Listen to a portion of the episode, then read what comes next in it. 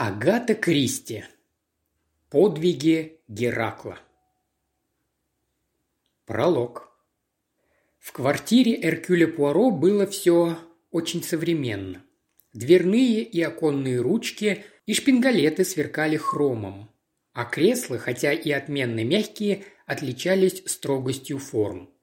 В одном из этих кресел чинно восседал, аккуратно расположившись точно в центре, Эркюль Пуаро – Напротив него в другом кресле сидел профессор Бертон из колледжа всех скорбящих Оксфордского университета, с наслаждением потягивая шато Мутон Ротшильд из запасов Пуаро. Кому-кому, а профессору Бертону аккуратность была совершенно несвойственна. Пухлый, с румяной добродушной физиономией, под копной седых волос, он то и дело басовито похохатывал и имел обыкновение посыпать все вокруг пеплом. Никакие пепельницы, которые ему старательно подсовывал Пуаро, не помогали. «Скажите на милость», – приставал он к Пуаро, – «почему Геракл? Вы имеете в виду имя, данное мне при крещении?» «Ну, для крестного имени оно, пожалуй, чересчур языческое», – последовал ответ, – «но я не о том. С чего вдруг такая экзотика? Отцовская фантазия? Материнский каприз? Семейная традиция? Ведь если я не ошибаюсь, Память у меня не та, что прежде у вас был еще брат по имени Ахил. Пуаро, напрягшись, вспомнил историю появления на свет Ахилла Пуаро. Даже не верится, что все это было на самом деле. «Был, но недолго», – любезно пояснил он. Профессор Бертон тактично сменил тему. «Людям следовало бы более тщательно выбирать детям имена», – заявил он, размышляя вслух. Вот одну из моих крестниц назвали Бланш, а она черная, как цыганка. Другую окрестили Дердре в честь скорбной Дердре. Веселее человека я в жизни не видел. А уж Пейшенс, ее бы нетерпением назвать и дело с концом. А Диана? Ну, Диана. Старый античник содрогнулся. В ней уже двенадцать стоунов, а девочки всего пятнадцать. Родители говорят, что это детская пухлость, но мне так что-то не кажется. Ничего себе Диана. Они хотели назвать ее Еленой, но тут уж я стал стеной. Елена прекрасная при таких-то папе с мамой, да и бабушка у нее, если на то пошло, далеко не красавица. Я едва голос не сорвал, пытаясь их уговорить на Марту или Кэтрин, но куда там? Чудаки эти родители. Пухлое лицо профессора сморщилось от смеха. Пуаро испытывающе смотрел на него. «Представляю себе одну фантастическую беседу.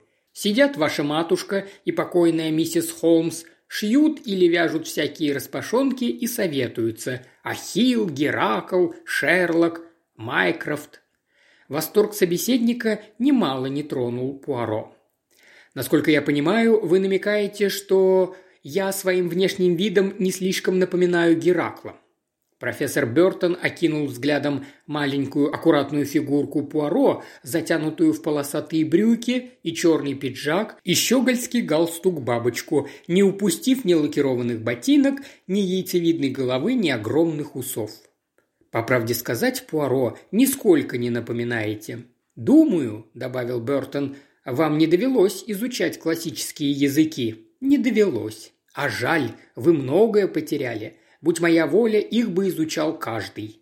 Бьен, я прекрасно обошелся без них, пожал плечами Пуаро. Обошелся, подумать только, дело же совсем не в этом. Классическое образование не лестница к немедленному успеху, это же не заочные бухгалтерские курсы. Тут речь идет не о работе, а о досуге. Сами посудите. С годами все больше хочется отойти от дел, пожить в свое удовольствие, и что вы будете делать в свободное время?» У Пуаро уже был готов ответ. «Я собираюсь всерьез заняться разведением кабачков». «Кабачков?» – ошеломленно пробормотал Бертон. «Этой пресной водянистой гадости?» «В том-то и дело», – воодушевился Пуаро, – «им вовсе не обязательно быть пресными». «Ну да, если их посыпать сыром или луком и полить белым соусом. «Нет-нет, я говорю о другом. Я попробую исправить вкус самих кабачков. Им можно придать такой букет». Полуприкрыв глаза, облизнулся Пуаро. «О чем вы, дружище? Это же не кларет?» При слове «букет» профессор Бертон вспомнил о своем бокале и, смакуя, прихлебнул из него. Прекрасное вино, давно такого не пробовал. Он одобрительно покачал головой. «Но насчет кабачков, это ведь была шутка. Вы же не собираетесь?» На лице профессора отразился ужас согнувшись в три погибели, вилами разбрасывать на грядках навоз или подкармливать эти ваши кабачки с помощью шерстяных жгутов, смоченных в какой-то дряни. «Похоже, вы настоящий специалист по кабачкам», – удивился Пуаро. «Видел, как над ними колдуют садовники, когда ездил за город. Нет, Пуаро, я серьезно. Ну что это за хобби? То ли дело». Голос профессора стал мягким и вкрадчивым – Кресло у камина в длинной комнате с низкими потолками, уставленной книгами. Непременно в длинной, никоим образом не квадратной. На столе перед вами бокал портвейна, а в руках открытая книга. Время отступает, когда вы читаете. Он звучно продекламировал. Кормщик таким же искусством по бурному черному понту – Легкий правит корабль, игралище буйного ветра. Правда, истинный дух греческого оригинала вы все равно не ощутите. В своем воодушевлении он, казалось, забыл о Пуаро, а тот, глядя на него, вдруг почувствовал что-то вроде угрызений совести. Быть может, он и впрямь лишил себя чего-то важного, неведомого духовного богатства. Горечь и досада овладели им. Да, Давным-давно надо было заняться классическими языками. Теперь, увы, уже не наверстать. Его грустные размышления прервал профессор Бертон. «Вы что, в самом деле собрались на покой?» «Да». «Не выйдет», – хмыкнул Бертон. «Уверяю вас». «Ничего у вас, старина, не выйдет. Вы чересчур любите свою работу». «Я уже все подготовил. Еще несколько дел, не первых попавшихся, а особо интересных – и с работой будет покончено. «Все так говорят», – усмехнулся профессор. «Ну, еще парочка дел, ну, еще одно и так далее. Это как прощальный вечер Примадонны Пуаро». Хмыкнув, он медленно поднялся. Добрый седовласый гном. «Вы не Геракл», – пояснил он. «Тот совершал подвиги по необходимости, а вы из любви к искусству. Вот увидите, через год все будет по-прежнему, а кабачки его слегка передернуло, так и останутся пресными. Откланившись, профессор Бертон удалился из строгой квадратной комнаты и из нашего рассказа. Единственное, что осталось от него, это брошенная им идея, ибо после его ухода Эркюль Пуаро медленно, как зачарованный, опустился в кресло и пробормотал «Подвиги Геракла. Увы, это идея».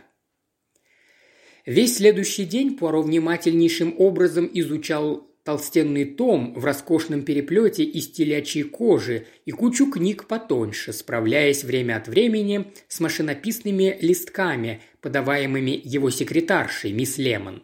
Та, не проявив ни малейшего любопытства, не такова была мисс Лемон, чтобы задавать лишние вопросы, с обычной своей исполнительностью предоставила Пуаро всю требуемую информацию о Геракле – Эркюль Пуаро с головой окунулся в бурное море античных студий о Геракле, знаменитом герое, причисленном после к смерти сонму богов. Плавание вышло очень утомительным. Несколько часов не вставал Пуаро из-за стола, делая пометки, морщил лоб, заглядывая в разные издания и листочки мисс Лемон. Наконец он откинулся на спинку кресла и покачал головой. Вчерашнего радужного настроения как не бывало. Ну и народ.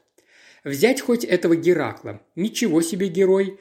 Здоровенный детина недалекого ума с преступными наклонностями. Пуаро он напоминал некоего Альфреда Дюрана, мясника, осужденного в 1895 году в Лионе за убийство нескольких детей. Тот тоже отличался бычьей силой. Тогда защита была построена на том, что подсудимый страдал эпилепсией. В этом-то сомневаться не приходилось. Многодневный спор шел о ее форме. Геракл, тот, похоже, страдал тяжелой формой.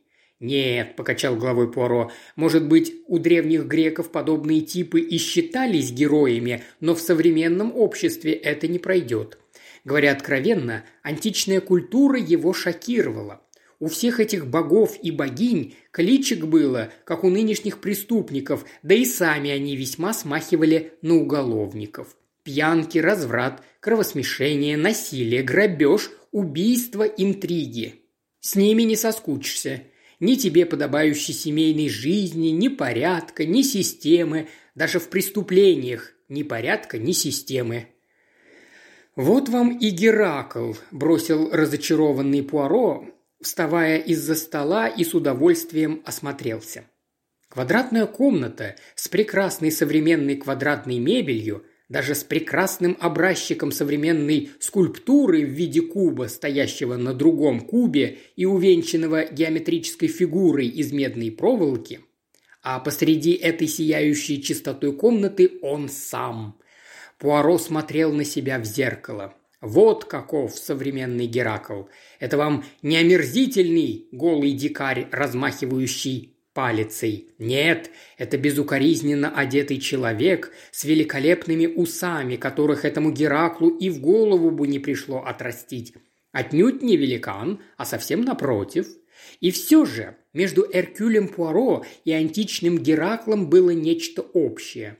Оба они избавляли мир от всякого рода зла благодетели, спасатели в глазах общества, как в древности, так и сейчас. Как это выразился профессор Бертон, вы не Геракл. Ну, это мы еще посмотрим, ходячие вы ископаемые. Подвиги Геракла повторятся в наше время. Блистательная задумка. Перед тем, как уйти на покой, Эркюль Пуаро раскроет ровно 12 дел, не больше и не меньше, и каждая из них будет сопоставима с тем или иным подвигом Геракла. Да, это будет не просто забавно, но и артистично. Поро взял со стола словарь античности и вновь погрузился в повествование о Геракле. Рабски следовать своему прототипу он, конечно же, не собирался. Никаких женщин, никакого пропитанного ядом одеяния. Подвиги и только подвиги, и первым из них, разумеется, должна стать победа над немейским львом. «Немейский лев», — повторил Пуаро, как бы прислушиваясь. Конечно, он не рассчитывал на то, что ему подвернется дело, где будет фигурировать самый настоящий лев. Вряд ли можно было надеяться, что к нему вдруг обратится дирекция зоопарка по поводу какого-нибудь недоразумения, приключившегося со львом. Нет, тут лев должен быть символическим. Дело должно быть сенсационным, какое-нибудь громкое дело, в котором замешана известная личность, скажем, знаменитый преступник или светский лев. Писатель, политик, художник, а может быть, особо королевской крови. Последний вариант Пуаро бы очень устроил. Что ж, торопиться некуда. Он подождет. Подождет того дела, которое станет первым в череде его грядущих подвигов.